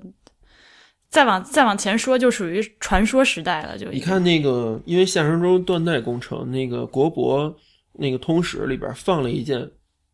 夏代的爵杯嘛，就是夏代的青铜器，那做的简直就是就是就不堪入目，就不不嗯不好形容了。我们都对，就是嗯非常就面子上挂不住的一件东西。原始状态，原始状态对，，就嗯是所以就是我就是波斯波利斯也给了我这深刻的这个我不爱国了的感觉。嗯，就是太深嗯对他就是这个这种文明的早熟，这个大一统的这个建立啊，都是嗯让人非常非常震撼的。所以其实嗯你看，即使那个美国人拍那个那个叫什么。这个爱国主义教育电影，这个斯巴达勇士 是吧？嗯这个这个什么三百勇士，但实际上，我现在想想，那亚历山大也是属于落后文明战胜了这个先进文明。对，跟他们比起来，确实是欧洲人一直不不能理解这东方专制主义这个大一统的这个重要性，他一直是这个这希腊城邦式的这种国家，所以嗯有很大区别的。嗯，对，直到今天也脱不了这个影子的感觉。是啊。嗯，那伊朗这么一个国家，它怎么就是现在这个样子呢？就是如此的牛逼。今天，今天为什么我们大家好像一想到它，就会多少觉得有一点，是吧？你去之前，可能大家都会说安不安全啊，是不是别去啊？哎，伊朗这个国家就说到一个世俗化还是政教合一的这个这个问题了，是吧？就是、嗯，是，就是伊朗世俗化失败了，但是，嗯，今天看，伊朗的社会还是相对世俗化的，就大家宗教作为智库，就大家其实内心是很反抗的。我们在飞机上要求那个航航空公司要求这个飞机一旦飞入伊朗领空，这个大家就必须戴上头巾，妇女、女嗯。女同学就必须戴上头巾。嗯，颜色有规定吗？没有伊朗这一点好一点，就是至少嗯。没有像沙沙特瓦哈比的这种宗教极这比较极端，就要求的全都是那个黑的哈吉布，然后嗯。就是、呃，伊朗人戴的也都比较那个稀松啊，就是越年轻戴的越靠后，嗯就是那个头巾。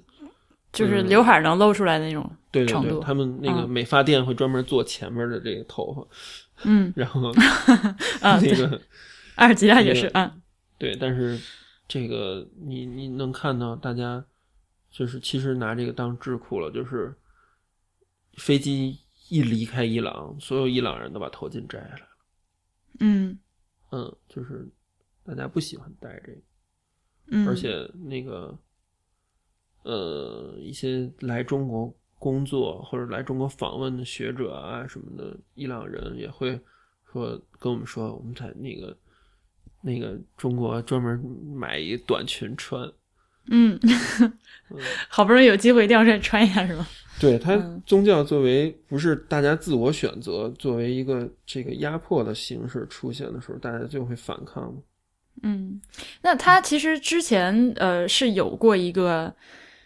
呃试图要去世俗化的一个改革开放时期的哈。对，这个挺有意思，就是伊朗是先改革开放，再文化大革命；中国比较幸运是先文化大革命，再改革开放。嗯，比比较有意思的一点就是我在，呃，伊斯法罕，呃，不是说错了，我在设拉子那个嗯。是它的那个大巴扎边上，就出了大巴扎有一个小的、这个、大巴扎就是大市场，跟大家对的，巴扎嘛，嗯就是巴扎就是嗯市场嘛，就是那个呃，出了这个大巴扎，有一些岁数很大的人在那儿聊天儿，嗯。呃然后我就拿那个，我拿了一个那个胶片相机，就拍他们照，嗯。然后就是给他们拍照。这时候有一骑摩托车的一个，这个岁数挺大的，看着得有五六十岁吧，这么这么一个人，可能就就是就是比我大长一辈的这种人，老头儿，然后骑把摩托车骑到我跟前儿，然后那个，然后指着我身上挎的那个那个宝丽来撕拉片，嗯，哇，你也你也使这个？对我也使那个那个，说你能给我拿这个照张相吗？然后，呃，就当然语言不通了，他也不会说不不不是特别会说英语，就是有有一点语言不通，就是比划，大家就是他想让我给他照张相，我一开始就我拿着那个禄来那单那个双反，我就说哎是拿这个给给他照吗？就比划一下，他说不是不是，是那撕拉片，他做了一个撕拉的动作，然后他他就是就简单英语说，他说我年轻时候使过这个，嗯，哇，就是你想想，就是后来我我就特我也挺激动的，我就那个我就给他照了好多张，然后送给他，他特别开心，然后就把那个小拇指上一个银的戒指摘下来，一定要送给我。我说，哎，这这个不行，这个太贵了。然后他说，你你一定要留一个留一个记忆在你心里，你看见这你能想起这件事儿来。然后就是，好棒的经历，嗯后来我就我就想，你想想，那个全世界在这个使宝丽来和撕拉片的时候，我们在文化大革命啊，嗯。但是人家伊朗的这些年轻人，就是你像在中国的时候，咱们这些八零后、九零后在使宝丽来，觉得装十三什么有意思是吧？但是那伊朗是上一辈人年轻的时候的记忆，嗯。嗯，就是就是挺挺挺挺诡异的那个感觉。然后他们之前其实就是还世俗化的那个那个那个努力还挺怎么说？伊朗曾经有一段时间还是那个一个中东时尚中心来着，我记得。对伊朗的世俗化，其实就是我们这在局外人这么看瞎聊啊，因为咱们也不是嗯研究这个国际关系，顶就是跟所有人的看法，可能去过的人的看法都差不多了。就是嗯伊朗的世俗化的，失败很大一个程度上也是民众没有没有耐心。其实，你就说巴列维再愚蠢腐败，也比 之后的情况开明吧。就是他他们所做的事儿，在在教育、在医疗、在这个国家的这个形态上做的事儿。而且毕竟你是产油国呀，你你总你你总会这个大家均富的是吧？就像这个，就就就他他是那个像开印钞机一样嘛，就所以对，嗯，其实是肯定跟这个大国之间的这个山火，苏联和美国之间的这个这种博弈有关系。嗯，所以其实反映在伊朗就是其实是。我觉得民众肯定很后悔，嗯，那个因为什么呢？就是我这段时间就回来之后，我在看很多资料，就是推翻巴列维，这个很大一个成，这个很推波助澜的都是妇女运动，就是就是女权妇女运动，这个其实跟跟共运也有关系了，就是但是。伊斯兰革命成功，霍梅尼上台之后，一九七九年三月七号，霍梅尼宣布第二天必须全给我穿上黑袍子。嗯，你想想那个感觉，就是哎呀，这些伊朗妇女把这个、把这个、把这个巴列维推翻之后，给他们上来这样的，嗯，第二天就是妇女节。第二天，德黑兰全部妇女都上街了，反抗这个黑袍子、黑罩袍。然后霍梅尼就下令军警对天鸣枪了，就是他们得到一个这个就就现现世的结果，立刻就得到了一个他们这个世俗化失败的结果。嗯，哎呀，这个光是光是听你这么说，我就觉得。反正很伤心，很伤感的感觉，就是挺伤感的，而且就是立刻来的就是两伊战争，因为这个霍梅尼是这个什叶派的这个重要的一马目嘛，其实他其实他在这个宗教上人也是不不是那个就是西方妖魔化那状态了，但是他他们就是以以以一个中世纪的心思在想问题嘛，知道吧？就是而且他。他之前也长期流亡伊拉克，伊拉克是正好萨达姆是这个逊尼派少数逊尼派控制着大量的什叶派民众，所以那个那个霍梅尼上台之后就煽动伊拉克人推翻萨达姆政权，建立这个什叶派政权，所以就萨达姆立刻就就不干了，就那个两伊战争就爆发了嘛，就。而且霍梅尼，你煽霍梅尼煽动这个伊拉克民众推翻萨达姆的时候，伊朗并没有备战啊，关键是，就是就是立刻就是伊伊拉克军队就就入侵伊朗了嘛。你在伊朗这个一路上看到的都是什么呢？就是所有的公路、所有的这个城市的墙上都有大量的这个年轻人的招贴画。嗯，就是两伊战争中死的死掉的，就是就是炮灰了，就是嗯烈士。他们这个十几二十岁献出生命，当时就靠人海战术，靠肉肉肉这个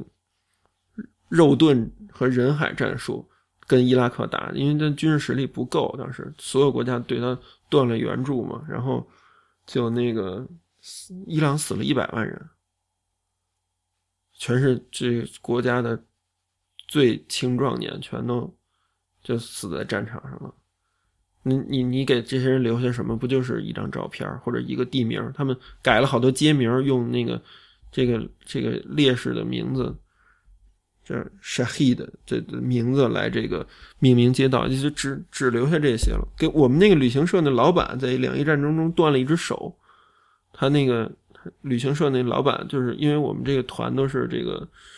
中国的这专家和大学的这个学者，就是他专门来请跟我们请我们吃饭啊，就一起吃饭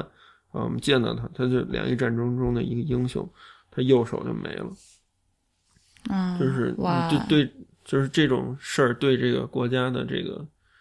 摧摧残啊，真是到今天都缓不过来，而且再再加上是他这个几十年的对他的封锁，这个国家就特别悲伤吧，就是。嗯呃，当然，当然，这可能也透透着骨子里的悲伤。就是说，这是什么意思呢？就是说，什叶派一直是一个，就是就是强调这个 sad 的这个感觉的这么一个宗教。比如，它有阿舒拉节啊这种，大家要鞭笞自己，拿这个那个利器在那个头上划划破出流血的这种状态，就是因为他一直就是从。什叶派跟逊尼派分分裂，他就其实是挺悲情的，所以那个国家也就给你一种这个感觉，因为他的那个宗教的那些习俗，大家看着觉得挺可怕、挺血淋淋的，就是那个阿舒拉节，大家要打自己，就是鞭笞自己，让自己浑身流血，这种都跟他那个就是早期这个这个什叶派失败，就是嗯。就是阿里，还有阿里的儿子这个侯赛因、哈桑这些人，就是被这个沃玛亚王朝杀死。这个在卡尔巴拉，这个有关系，就所以一直是比较悲情。嗯，那国家也就透着这种悲情。嗯嗯，所以卡尔巴拉就是圣城是吗？就是对，卡尔巴拉就是因为这个，因为这个当时到那个。就不是说这个前几任这个哈里发应该是推举嘛，就是以这选举制度，然后那个到这个第三任奥斯曼再往后的时候，不想这个不想选举，就想用自己的这个堂弟沃这个叙利亚总督，他就然后就是就沃沃玛亚王朝建立嘛，然后那个啊这个当时阿里已经被堵被这个刺杀了，然后那个。就他的儿子侯赛因就不干嘛，那个就就是说你这个就是违反了这个这个这个穆罕默德的这个规制，这个这个传统，这个选举制，你你现在要这个实习。然后当时这个在伊拉克哪个地儿，反正有这个，就是想让他来做哈里法的这个这个部族，他就去带着大概二百多人就去这个。赶往这个地儿，然后就被那个叙利亚总督追击到这卡尔巴拉这个地方，把他杀死了，把那个把头头割下来送到大马士革去，当时的首都，嗯，然后就特别悲情，对于他们来说，所以这卡尔巴拉什么的都是在什叶派就属于圣城，就因为侯赛因在那儿被被杀的嘛。反正我这次看什叶派跟那个逊尼派的那个感觉。有点像天主教跟新教的那个感觉，就是什叶派还是不不太忌讳这个。虽然那个礼拜的时候是跟都大家都一样，就是对着虚空礼拜，对着这个墙壁，但是什叶派那个塑像啊、画像啊还都挺多的。嗯，哎，这我还不知道。嗯，但是什么的塑像和画像呢？就是比如说。霍梅尼和哈梅内伊啊，这首先是满大街都是画像的嘛。然后，他这个宗教场所啊，或者附近啊，都有一些照贴画，画着想象中的这个这个侯赛因啊，什么这些。然后，古细密画，古代画的也多，就是也都画形象的。你说那个那个那丹麦什么？当然，丹麦和查理周刊是侮辱这个侮辱性质的漫画了。但是，实际上你看那个这个细密画里，很多也画了这个穆罕默德先知啊，什么阿里啊，这个题材就是对都画脸了，也不是那个像那个中东一些细密画是不画脸的，或者脸上盖一块那个白布的，就是不不露形象的，也都是画脸的。啊，当然，它这个这个是。比较那个，就是它是一种比较像我说它像那天主教和新教的区别，还有一个比较像就是什叶派其实有中介的这个感觉，就是有有这个人跟这个这个神之间的中介，就是像那个神职人员，这神父，这个这个教皇，这个感觉就是什叶派，就是那个逊尼强调就是人跟逊尼逊尼派强调人跟这个神之间直接的沟通嘛。这当然那个欧洲的新教也是从当时这个中东的阿拉伯世界伊斯兰教里吸取的这个这个认识进行了宗教改革。嗯嗯就是这个路德路德路德教的这个宗教改革，嗯很大程度上是中东的这个这个宗嗯，教的文献受了这些影响啊，对他才放弃的这个放弃的中介，放弃这个这个罗马教会皇的这个教皇，教嗯。对对人跟神之间的中介，但是那个这个什叶派还是有点像这个天主教的这个样子。你想，包括那个霍梅尼葬礼上，那个就是就是德黑兰民众就想抢，就想得到他的这个裹尸布作为这个圣物，嗯，就是就是非常眼熟的场景，感觉啊对，就是场景就失控了，就就就是那个，就是那个把那个霍梅尼的尸匣打翻了，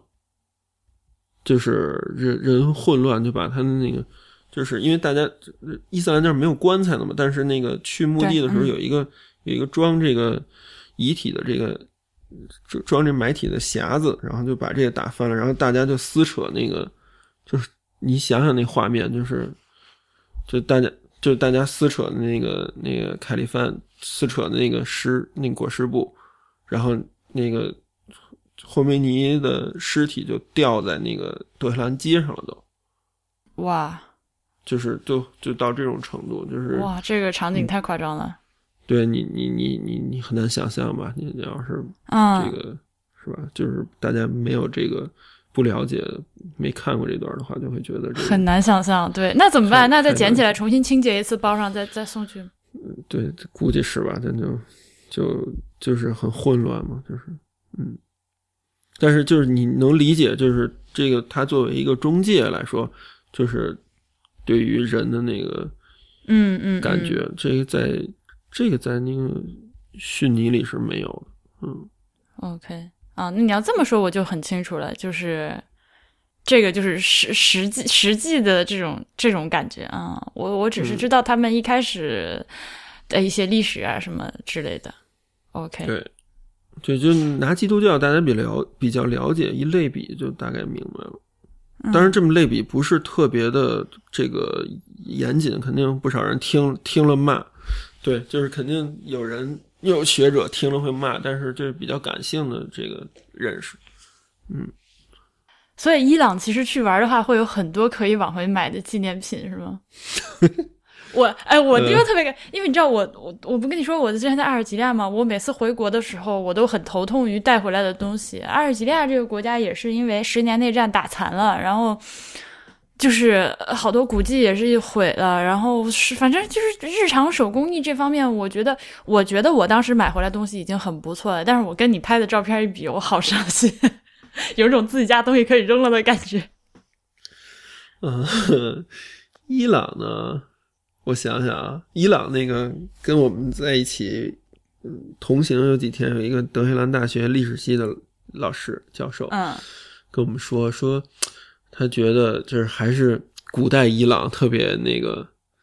特别繁荣牛，就是大家都、嗯你看做的就是雕刻很精美，然后手工艺非常发达，做的瓷器也好，做的金属器也很好。那今天的人特别懒，就大家什么都不爱做了，因为有石，伊朗也是有石油了嘛。伊朗嗯其实现在经济不好，还是因为禁运，对，嗯就是就是西方世界，美国对它封锁，但是它实际上，它如果一旦开放，它就靠卖油，它也就是大家能立刻就能富起来。嗯，立刻就能对，嗯。立刻就能海湾国家那状态吧，就是，但是就是伊朗人今天就会懒一点，他比较担担忧，说你看原来还做很多很好的地毯，嗯。今天呢，伊朗你虽然能买到很多地毯，但是因为我我是原来很喜欢地毯的一个人，嗯。所以我在就比较比较了解，所以我在伊朗就没买，因为啊。我曾经在北京看过伊朗人买地毯，就是买啊。中国产的，啊。所以我就我在那儿我在那儿有点不太敢买就是。那是什么雅宝路啊，什么那嗯。虹桥啊，不是都有这些？就是中国产的地毯很好嘛，就是机织的，嗯无论是丝毯还是羊毛地毯。嗯。然后我就在那个，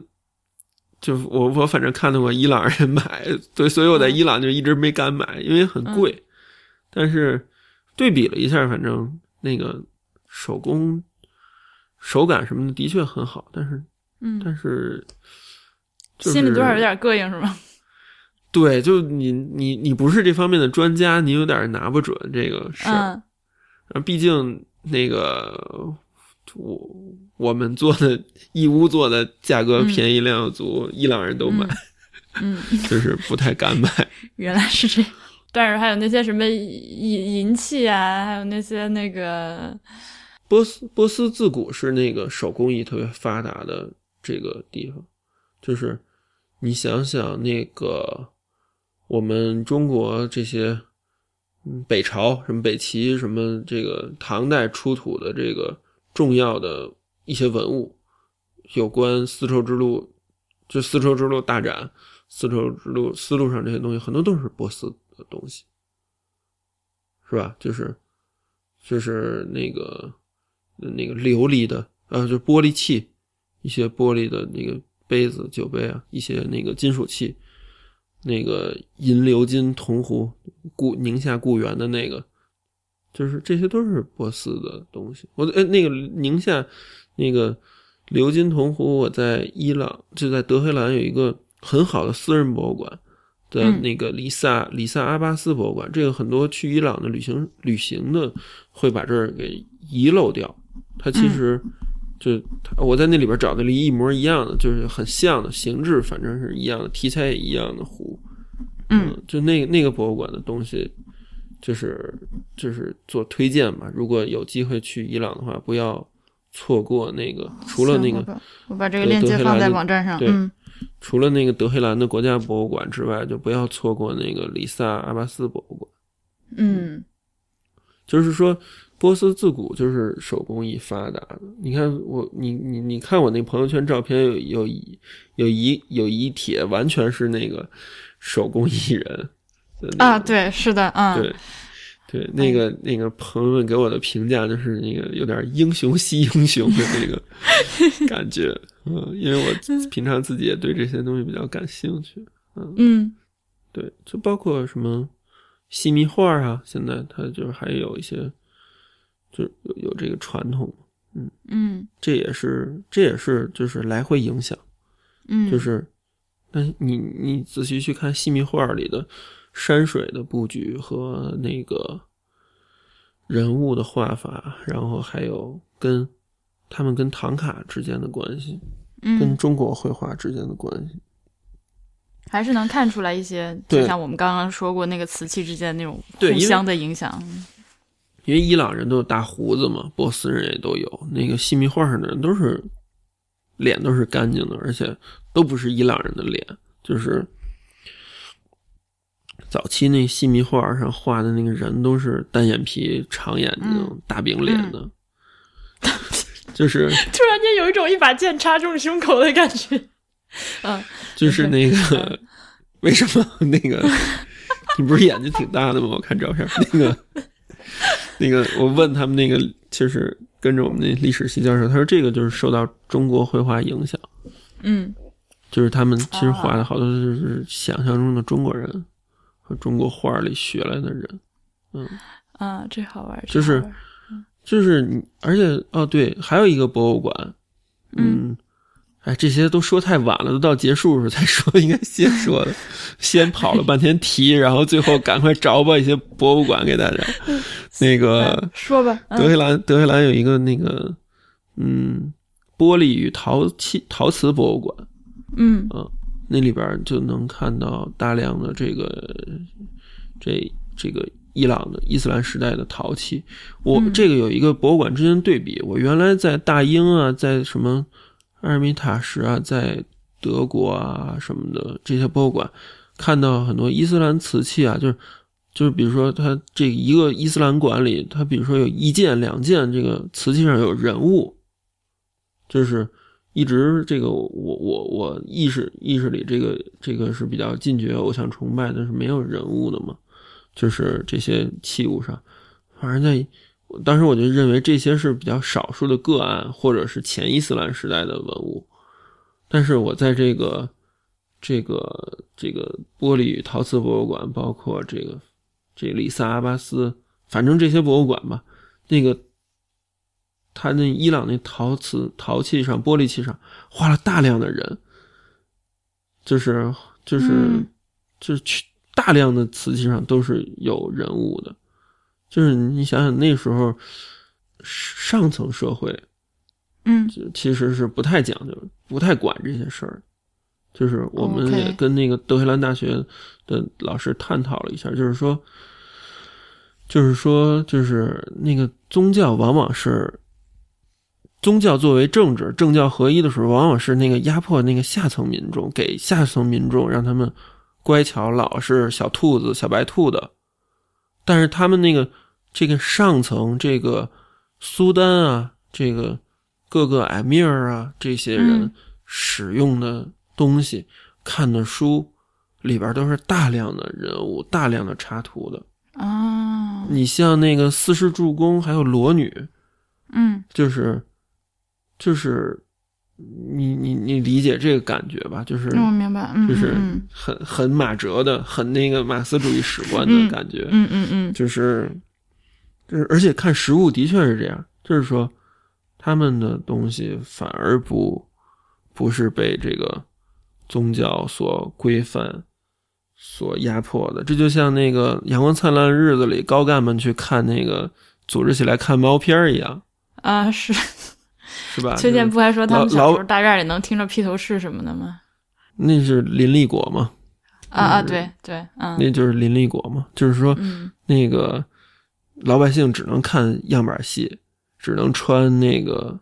灰布和绿布，嗯，然后上层其实是胡来的，一直以来、就 是推而广之，各个文我就感觉接下来就就不能再说了，我因为我接下来想说一些不能说的话，算了算了，嗯呃，没事，你可以掐了嘛，咱俩可以聊嘛。那咱们最后我还还我还有个好奇的事情啊，那个伊朗能喝酒吗？嗯，哎，你喝酒吗？我不喝酒，啊、我是那个那个自己比较比较要求比较严格的那种。对，然后、嗯伊朗呢，那个伊朗人不能喝酒，但是嗯。波斯有很强的那个饮酒的传统历史，嗯嗯，就是即使伊斯兰化之后，上层不是也胡来嘛，是吧？就是嗯。那个土 土耳其也是这样啊，那个葡萄美酒夜奥光斯曼的杯什么的，嗯，对奥斯曼的这个奥斯曼土耳其的这个这个苏丹们也都好饮，强突厥人强调这个好饮，嗯所以呢，伊朗人发明了无醇啤酒，就是就是我们现在全世界喝的无醇啤酒，据说都是伊朗最先做的。就是，哎，我在那儿还喝了一下，就是嗯啤那个啤酒的那个味道，啤酒花那味道，但是里边是有果味儿的，桃子味儿啊什么的，挺怪的，就没有没有酒精，嗯。啊，对我我我，因为我我不是那个生在这个伊斯兰这个穆斯林家庭的，我是这个自己后来这个改信的，所以就是反正对这些有一些对比啊什么的，挺有意思。但是就是说说酿酒这事儿啊，就是说啊啊，酿酒那个 德黑兰德 嗯。德黑兰就是伊朗还有两万五千多，就是刚才说那个索罗亚斯德教徒也有两万多人嘛，那个在伊朗呢还是德黑兰的犹太人也大概有这么多，嗯。犹太人酿酒，嗯。嗯，就是他们会自己酿沃德嘎啊那个啊，我自己，喝，但是他们不会当着这个。不会当着这个这个这个毛拉们、伊玛目们喝的，就是说，嗯。他们就自己会喝酒，基督徒、亚美尼亚人都会喝酒，嗯，所以他他国家是禁酒的，但是可能有些私酿，你只要不不公开就就好了。但是啊啊，嗯。这样，那我说我跟大家说个好玩儿，虽然跟节目没什么关系的事儿，就是阿尔及利亚也是理论上说是禁酒的嘛，但嗯。是实际上、实际上大家喝的都很开心，但是那个酒店呢，酒店很有意思，酒店都是虽然就开在大路边上，就在路边上，但是不可以有招牌。然后每天就是那个礼拜期间，就是礼拜那几分钟，你得把它门关上。所以我刚去的时候不知道，然后那个有一天就是去买酒，呃，我刚进去，然后整个店里面就是也很黑、很黑暗、很就是有点阴森的那种感觉，破破烂烂的。我一进去，大哥哐在我门后把那门关上了，然后整个店里只有我一个女的，你知道吗？家全部、我超恐怖，什么情况？后来啊，就后来说哦，原来是这样，就是他那个、哎，那那个阿尔及利亚卖酒的人是什么人啊？就当地人是当地穆斯林还是其他宗教的？穆斯林。而且他们还就是自酿的葡萄酒还非常好，嗯，就是有有两个产区非常好，嗯因为伊朗过去，伊朗过去也是这葡萄酒产区重要的葡萄酒产区，但是这个伊斯兰嗯革命之后就没了嘛。嗯嗯，伊朗就现在都是茶馆儿，就是说，嗯他那个像你你 LP 上你就建议女女性不要单独去茶馆嘛，因为嗯茶馆就跟他的那个酒馆一样，它是吸那个